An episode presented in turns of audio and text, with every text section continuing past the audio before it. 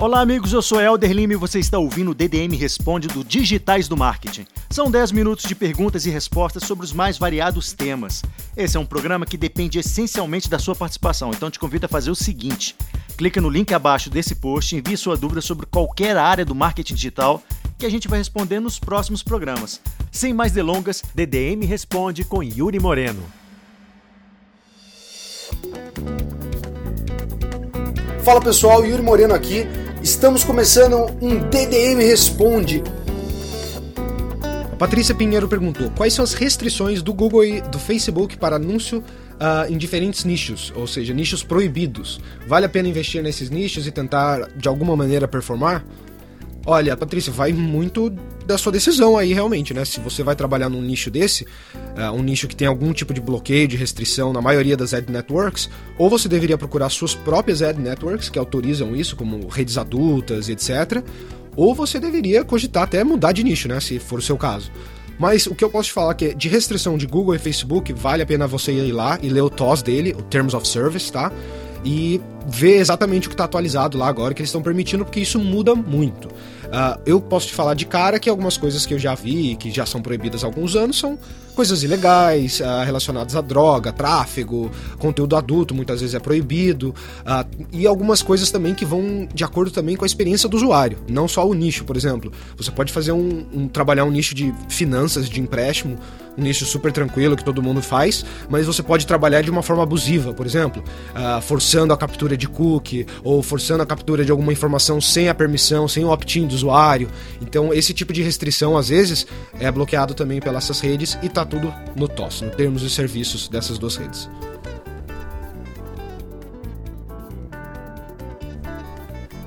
Tiago Correia, Quanto da minha verba de anúncio devo investir para fazer testes AB no AdWords?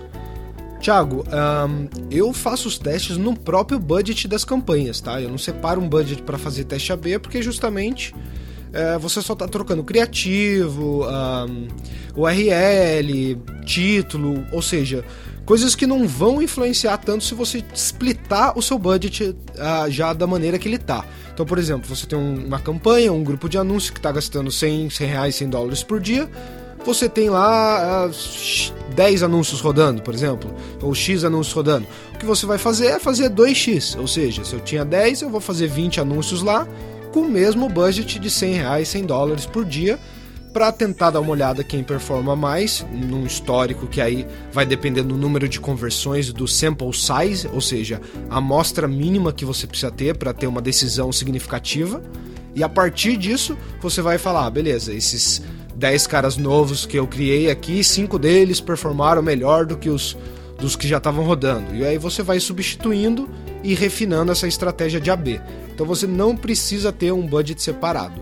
O que eu recomendo as pessoas terem um budget separado é para teste de novas mídias. Ou seja, você já tem um cliente que falou que vai gastar mil esse mês, ou você tem uma verba de mil para consumir, e você quer testar um canal novo, eu recomendaria pegar 10, 20% dessa verba e alocar para esse canal novo, rodar por uma semana, um mês, dependendo do sample size de novo até que você tenha um, um fator decisivo para poder falar, legal, essa mídia vale a pena ou não investir mais dinheiro. E aí, no caso, no próximo mês, no próxima data de corte, você realocaria o budget mediante no resultado que você conseguiu testar nessa rede. É uma forma segura de você conseguir expandir os seus canais sem comprometer o resultado das campanhas e o budget atual. Reginaldo Moraes quer saber se a gente tem alguma dica para landing pages que têm produtos de ticket muito alto.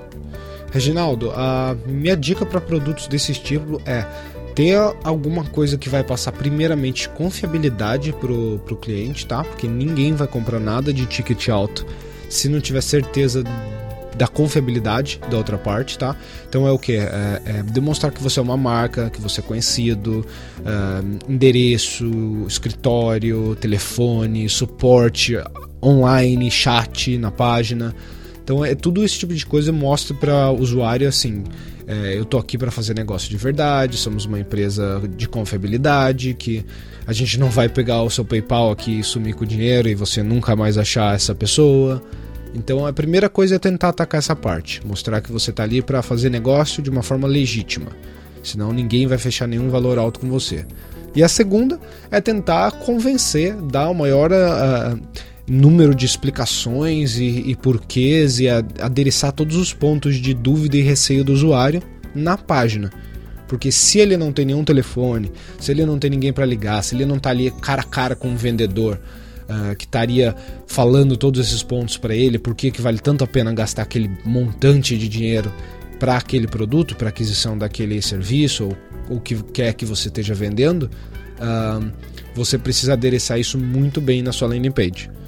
Então é faça uma landing page extensa, teste landing pages longas contra curtas, é, teste mais de uma landing page, teste vários elementos mesmo, mas tenha certeza que você está adereçando tudo ali já para que você minimize as dúvidas do usuário e as preocupações no momento da conversão.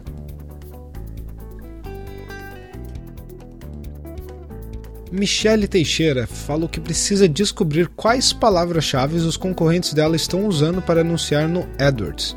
Se existe alguma ferramenta que faça isso, para verificar isso.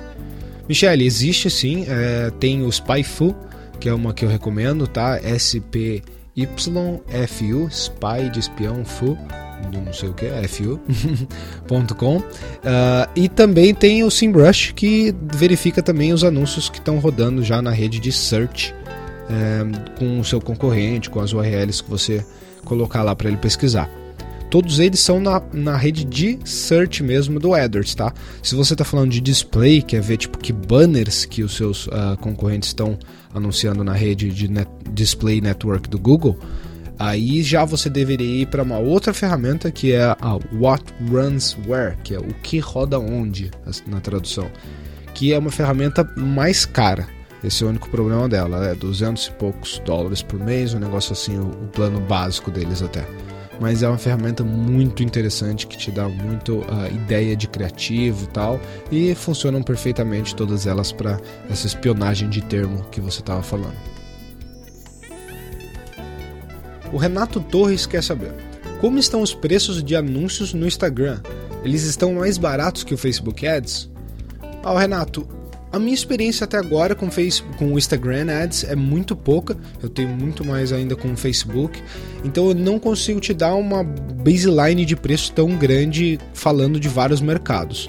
Um pouco que eu já atuei lá, eu vi já que o CTR é, é bem maior, e pode ser pela forma que eles estão divulgando realmente no Instagram, e isso acaba ajudando bem no leilão, no, no bid. Então, sim, ele tem um valor de impressão menor hoje do que na rede de display do Facebook, mas depende muito de como também seus anúncios performam. Que por mais que eles tenham um CTR alto e tudo mais, eu não tive resultados tão interessantes com a audiência do Instagram, apesar dela muita gente devagar que é a mesma do Facebook, porque ela é muito ampla, muito grande eu acho que é uma galera mais jovem, mais teenager. Pro produto que eu tava vendendo não performou tão bem.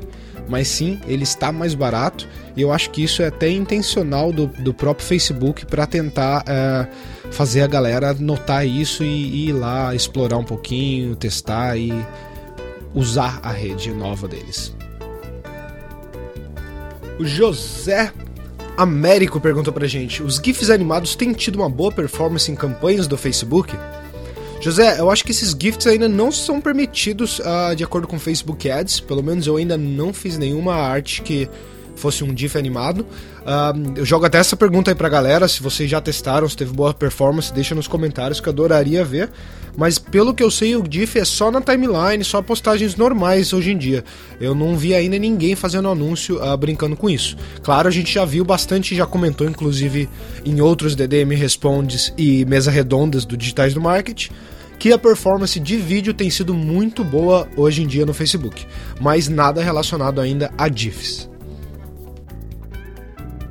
É isso aí, pessoal. Esse foi mais um DDM Responde. Eu espero que vocês tenham gostado e que as dúvidas das outras pessoas possam ter servido para você para solucionar a sua dúvida, o seu questionamento.